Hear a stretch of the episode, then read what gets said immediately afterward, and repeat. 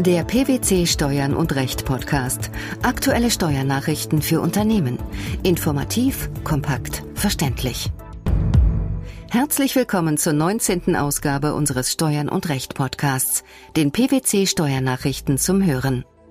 In dieser Ausgabe beschäftigen wir uns mit folgenden Themen. Europäische Union veröffentlicht Vorschlag zur einheitlichen Körperschaftssteuerbemessungsgrundlage. Finanzverwaltung konkretisiert Regelung zum häuslichen Arbeitszimmer. Umgekehrte Familienheimfahrten bei doppelter Haushaltsführung sind keine Werbungskosten. Für grenzüberschreitend tätige Firmen ist es bislang aufwendig und teuer, ihrer Steuerpflicht nachzukommen. Woran das liegt? Grenzüberschreitende Unternehmen müssen sich bei der Berechnung ihrer Steuer allein heute nach bis zu 27 unterschiedlichen Regelwerken richten und mit bis zu 27 Steuerverwaltungen zusammenarbeiten. Zudem wenden sie für die Besteuerung ihrer gruppeninternen Transaktionen, den sogenannten Verrechnungspreisen, ein äußerst komplexes System an und können ihre in einem Mitgliedstaat entstandenen Verluste nicht mit Gewinnen ausgleichen, die sie in einem anderen Mitgliedstaat erzielt haben. Größere Unternehmen nehmen die dadurch entstehenden hohen Kosten und Komplikationen notgedrungen auf sich. Kleinere Unternehmen hingegen verzichten häufig lieber darauf, in der EU zu expandieren. Abhilfe soll nun ein neues EU-weites System schaffen. Hierzu hat die Europäische Kommission einen Vorschlag für eine gemeinsame konsolidierte Körperschaftssteuerbemessungsgrundlage gemacht. Durch diesen sollen steuerliche Hindernisse systematisch beseitigt werden. Ein Geniestreich oder der berühmte Sturm im Wasserglas. Zumindest ein Schritt in die richtige Richtung. Experten der EU-Kommission und der Mitgliedstaaten arbeiten ja schon seit 2001 an der Festlegung eines Richtlinienvorschlags zur Bildung einer einheitlichen Körperschaftssteuerbemessungsgrundlage. Das Hauptproblem war bisher, dass eine einstimmige Verabschiedung durch die Mitgliedstaaten im Rat natürlich nicht leicht zu erreichen ist und immer einige Schwierigkeiten aufwirft. Diese Schwierigkeiten sind zwar nicht gebannt, es liegt aber zumindest ein ernst gemeinter Vorschlag auf dem Tisch. Was verbirgt sich hinter dem Wortungetüm gemeinsame konsolidierte Körperschaftssteuerbemessungsgrundlage? In erster Linie ist es ein System gemeinsamer Spielregeln für die Berechnung der Steuer von Unternehmen mit Sitz in der EU. Mit anderen Worten, ein Unternehmen oder eine Unternehmensgruppe, etwa ein Konzern, müssen zur Berechnung ihres steuerlichen Gewinns nur die Regeln eines einzigen EU-Systems befolgen. Es ist somit nicht mehr erforderlich, die unterschiedlichen nationalen Regeln der Mitgliedstaaten, in denen ein Unternehmen tätig ist, anzuwenden. Was erwartet demnach die Unternehmen in der Praxis? Kurz gesagt, Unternehmen sollen nach dem Willen der Kommission zukünftig die Möglichkeit haben, eine EU-weit gültige Steuererklärung in ihrem Sitzstaat abzugeben.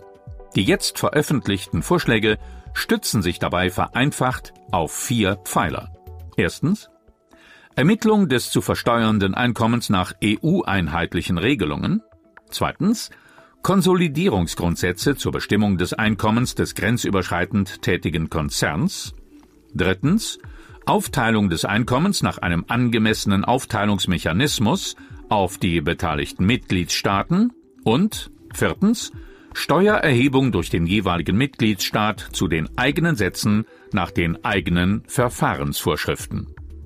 Das würde bedeuten, dass Unternehmen von einem System mit einer zentralen Anlaufstelle profitieren, bei der sie ihre Steuererklärung einreichen können. Auch können sie ihre sämtlichen in der EU entstandenen Gewinne und Verluste konsolidieren. Allerdings betonte die Behörde in Brüssel auch, dass die Länder weiterhin ihre Souveränität behalten. Und wie soll das funktionieren? Vereinfacht ausgedrückt weist der Staat, in dem das Unternehmen seinen Sitz hat, den übrigen Mitgliedstaaten deren Anteil am gesamten Unternehmensgewinn zu. Die entsprechenden Gewinnanteile bemessen sich nach Umsatz und Betriebsvermögen sowie nach Lohnsumme und Mitarbeiterzahl. Auf diese Gewinnanteile wenden die übrigen Mitgliedstaaten dann ihre nationalen Steuersätze an. So sollen sowohl die fiskalischen Interessen des Herkunfts als auch des Bestimmungslandes berücksichtigt werden. Alles in allem rechnet die EU-Kommission mit einem jährlichen Einsparpotenzial für Unternehmen von 3 Milliarden Euro. 0,7 Milliarden aufgrund geringerer Regelungsdichte und 1,3 Milliarden durch die Möglichkeit zur Konsolidierung. Um bis zu eine weitere Milliarde Euro werden expansionswillige Unternehmen geringer belastet, denen die Folgekosten einer Gründung von Tochtergesellschaften oder eigenen Betriebsstätten im EU-Ausland bislang zu hoch waren. Ob es sich dabei schlussendlich um eine europäische Milchmädchenrechnung handelt, bleibt abzuwarten. Die Kommission hofft jedenfalls, dass der jetzt vorliegende Vorschlag bis 2013 verabschiedet wird und die Richtlinie dann innerhalb der folgenden zwei bis drei Jahre von den Mitgliedstaaten umgesetzt werden kann. Die Berücksichtigung von Aufwendungen für ein häusliches Arbeitszimmer hat ähnlich wie die Pendlerpauschale eine steuerrechtliche Berg- und Talfahrt mit zahlreichen Gesetzesänderungen, Gerichtsurteilen und Verwaltungsanweisungen durchgemacht.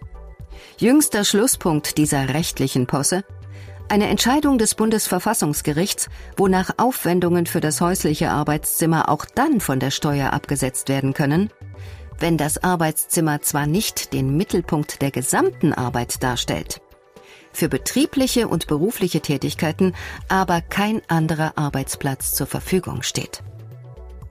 Mit dieser Entscheidung hatte das Verfassungsgericht den Gesetzgeber aufgerufen, rückwirkend ab 2007 eine entsprechende Neuregelung zu treffen.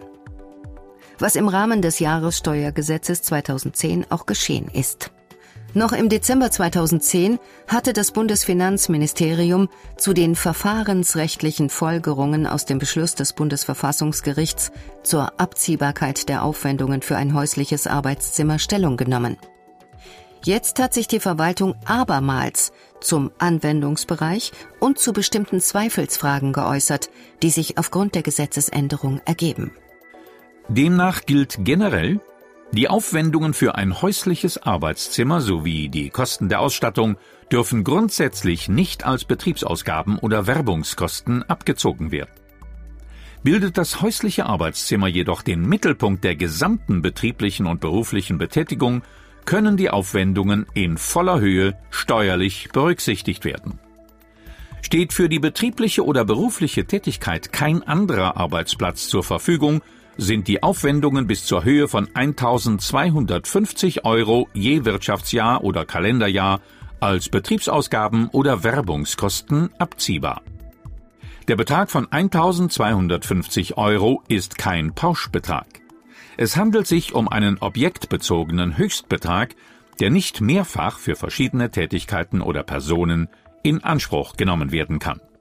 Was ist denn nun konkret unter einem häuslichen Arbeitszimmer zu verstehen? Und was hat es mit dem Begriff eines anderen Arbeitsplatzes auf sich? Nach Lesart der einschlägigen Vorschriften ist ein häusliches Arbeitszimmer ein Raum, der nach Lage und Funktion in die häusliche Sphäre des Steuerpflichtigen eingebunden ist. Das Bundesfinanzministerium stellt in seiner aktuellen Verwaltungsanweisung hierzu klar, dass der betreffende Raum vorwiegend zur Erledigung gedanklicher, schriftlicher, verwaltungstechnischer oder organisatorischer Arbeiten dienen muss.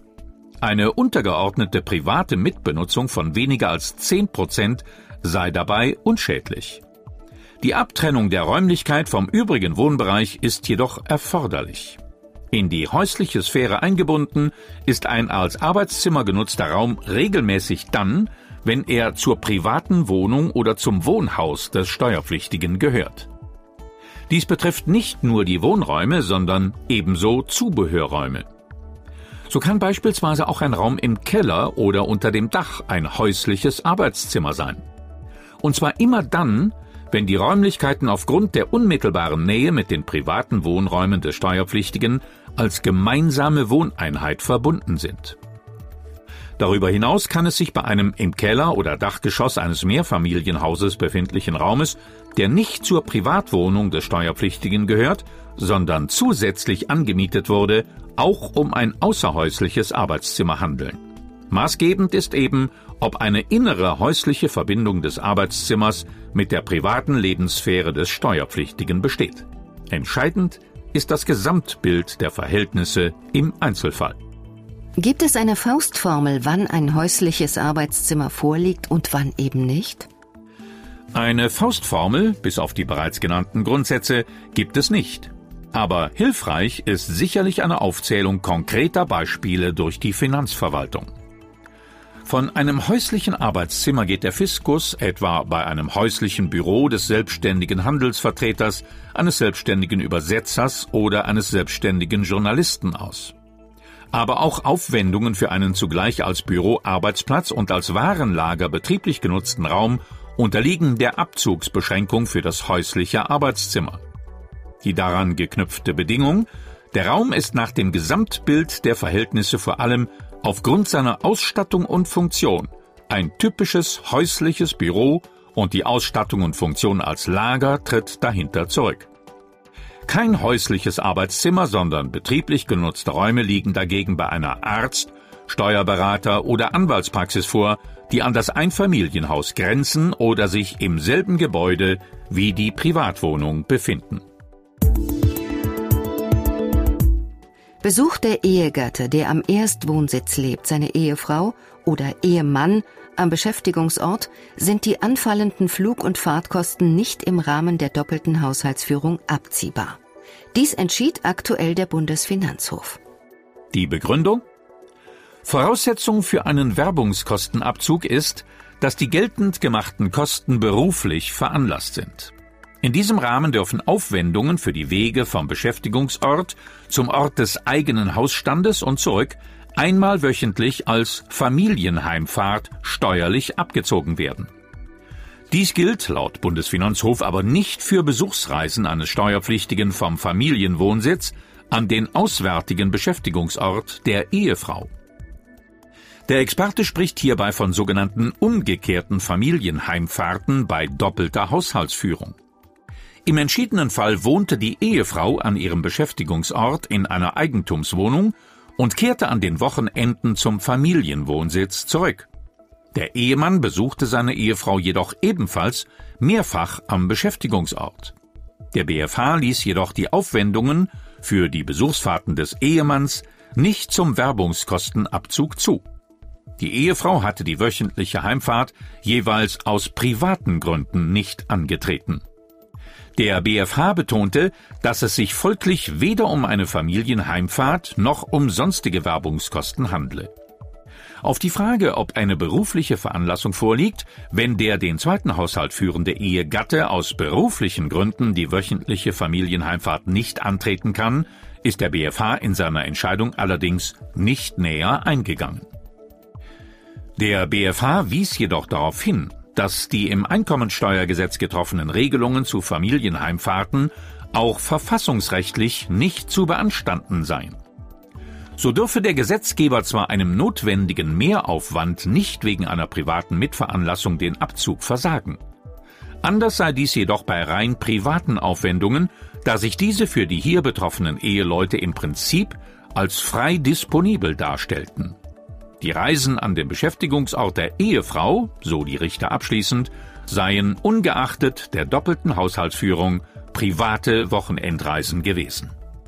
Gemeinsame Regeln für die Steuerberechnung von Unternehmen mit Sitz in der Europäischen Union? Die neuen Spielregeln beim häuslichen Arbeitszimmer und warum umgekehrte Familienheimfahrten bei doppelter Haushaltsführung keine Werbungskosten sind. Das waren die Themen der 19. Ausgabe des Steuern und Recht Podcasts, den PwC Steuernachrichten zum Hören. In der nächsten Ausgabe informieren wir Sie darüber, wann eingebautes Sonderzubehör den Listenpreis eines Firmenwagens erhöht, welche neuen Regeln bei der elektronischen Rechnungsstellung zu beachten sind und wie die Finanzverwaltung auf die Brüsseler Kritik an den Regelungen zur Anerkennung der steuerlichen Organschaft reagiert. Wir freuen uns, dass Sie dabei waren und hoffen, dass Sie auch das nächste Mal wieder in unseren Podcast reinhören. Steuerliche Beiträge zum Nachlesen finden Sie in der Zwischenzeit wie immer unter tax-news.pwc.de.